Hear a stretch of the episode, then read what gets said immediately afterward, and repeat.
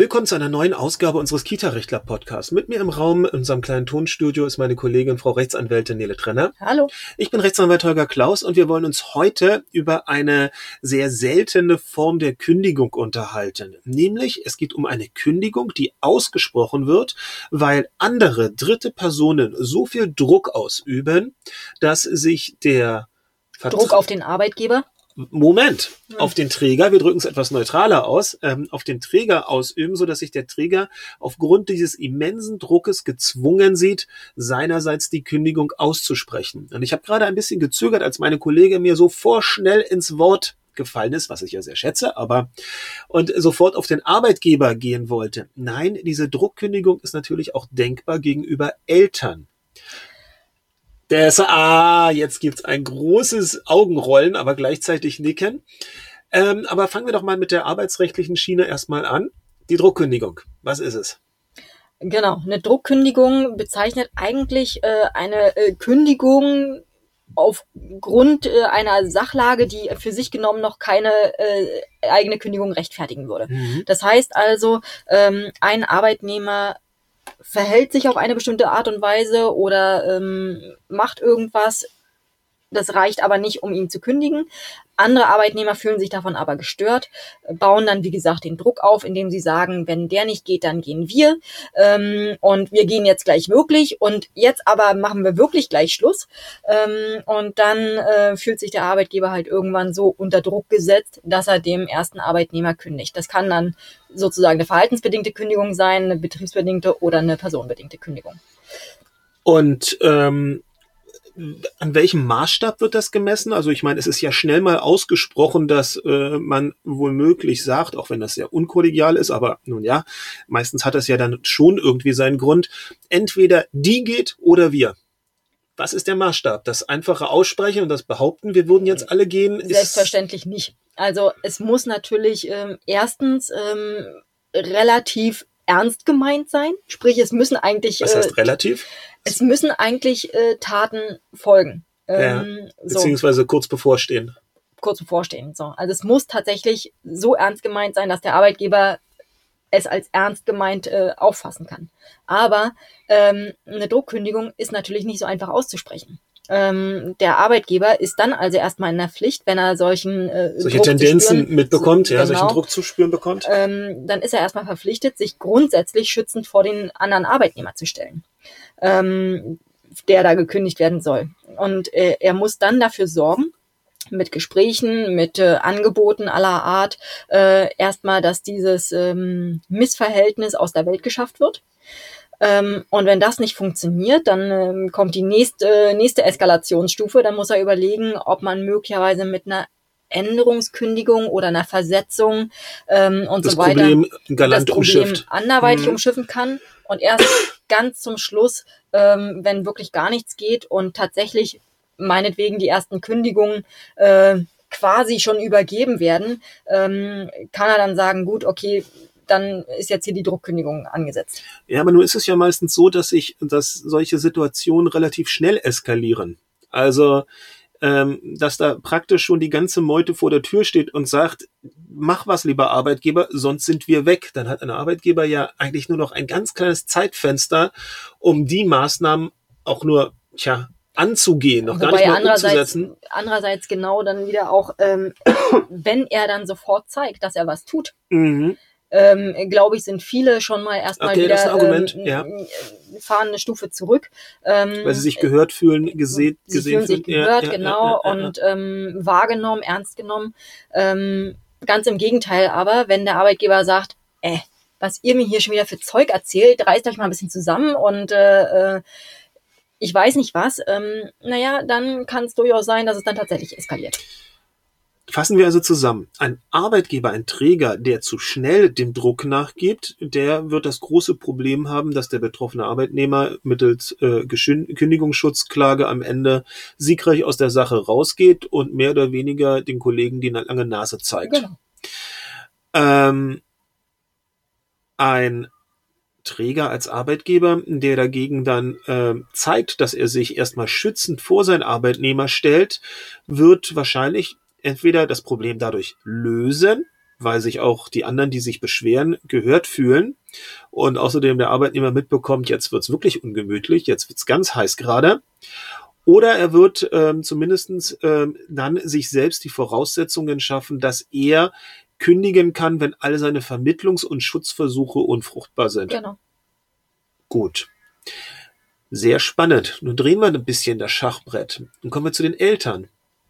Eltern sagen, der Erzieher muss gehen, sonst gehen wir. Oder die Erzieherin muss gehen. Ist doch das gleiche in Grün eigentlich. Ist absolut das gleiche in Grün. Also ähm, erstmal muss er sich wieder schützen vor seinen Arbeitnehmer stellen. Er muss die Vorwürfe natürlich aufklären. Das ist klar. Ähm, weil wenn was dran ist und er tut nichts, dann äh, setzt er sich selber wieder einer Haftungsproblematik aus. Mhm. Ähm, und ganz zum Schluss als letzte Eskalationsstufe die Druckkündigung. Auf jeden Genau. Fall. Spannend wird der Punkt jetzt, ähm, wenn Eltern sagen, diese anderen Eltern, die sollen gehen.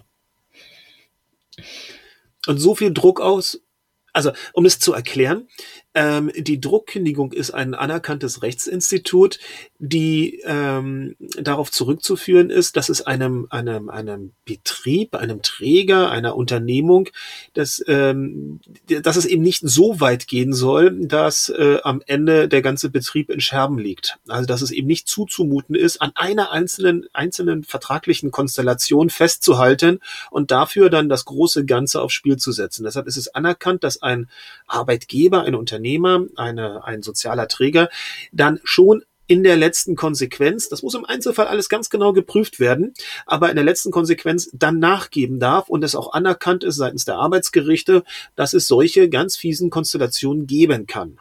So, jetzt kommen wir aber zu den Eltern, die unbedingt verlangen, dass dieses eine Elternpaar sich vom Acker machen soll.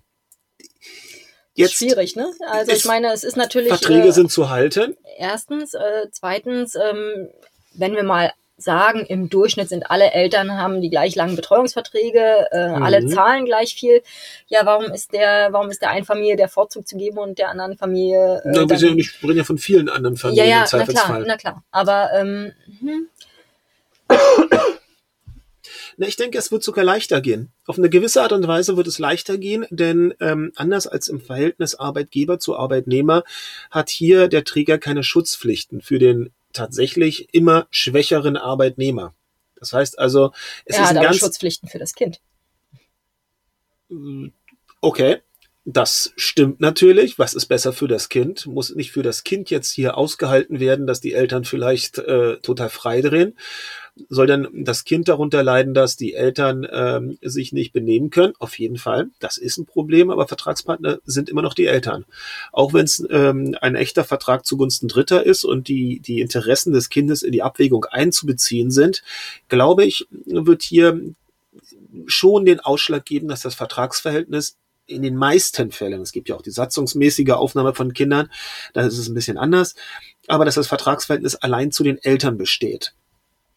Auf der anderen Seite, und das macht die Sache wiederum etwas kompliziert, haben wir ein ganz anderes Verhältnis, ähm, wie drücke ich das aus, ein ganz anderes Verhältnis im sozialen Miteinander. Also die, zwischen den Eltern besteht natürlich kein Vertragsverhältnis, auch nicht zwischen den einzelnen Arbeitnehmern. Aber die Arbeitnehmer sind verpflichtet, tatsächlich über ihre gesamte Beschäftigungszeit pro Tag irgendwie sinnvoll zusammenzuarbeiten. Das ist bei den Eltern normalerweise nicht der Fall.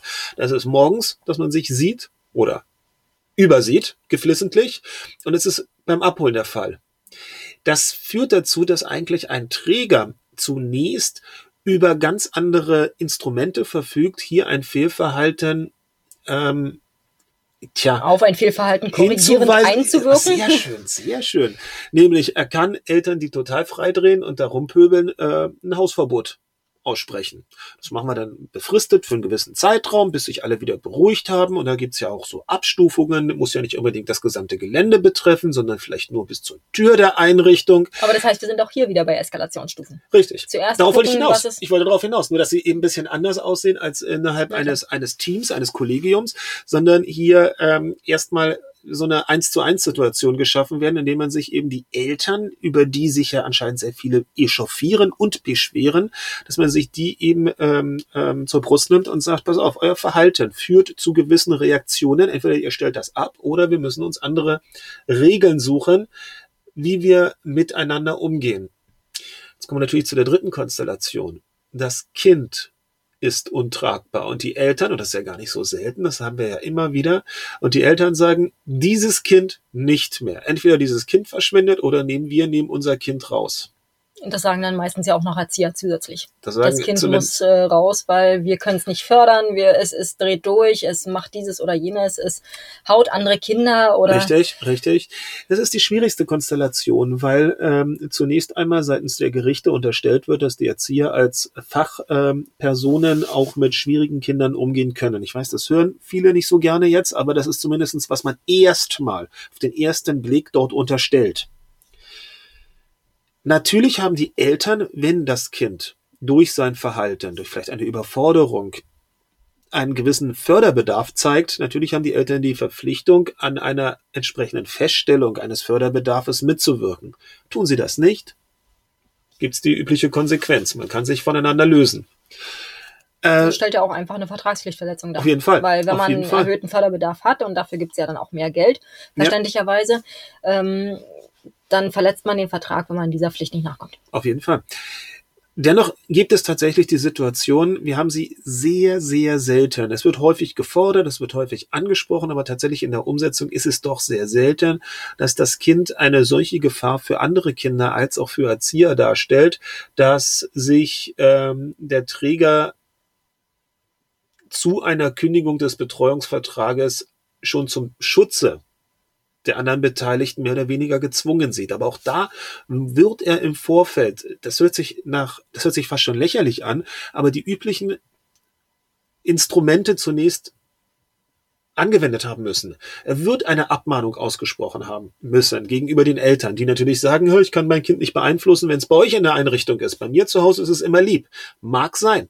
Aber im äh, Betreuungsvertrag, aus dem Betreuungsvertrag ergibt sich, dass die Vertragsparteien, das ist der Träger, das sind die Eltern, wechselseitig Schutz- und Treuepflichten haben. Und wenn es da Schutzpflichten zu einer Verletzung kommt, also das Kind freidreht, das Kind irgendwas anstellt, dann müssen die Eltern zumindest formvollendet auf ihre Vertragsverletzung hingewiesen werden. Denn es ist ja nicht mehr jetzt alles möglich, damit der Vertrag gelingt.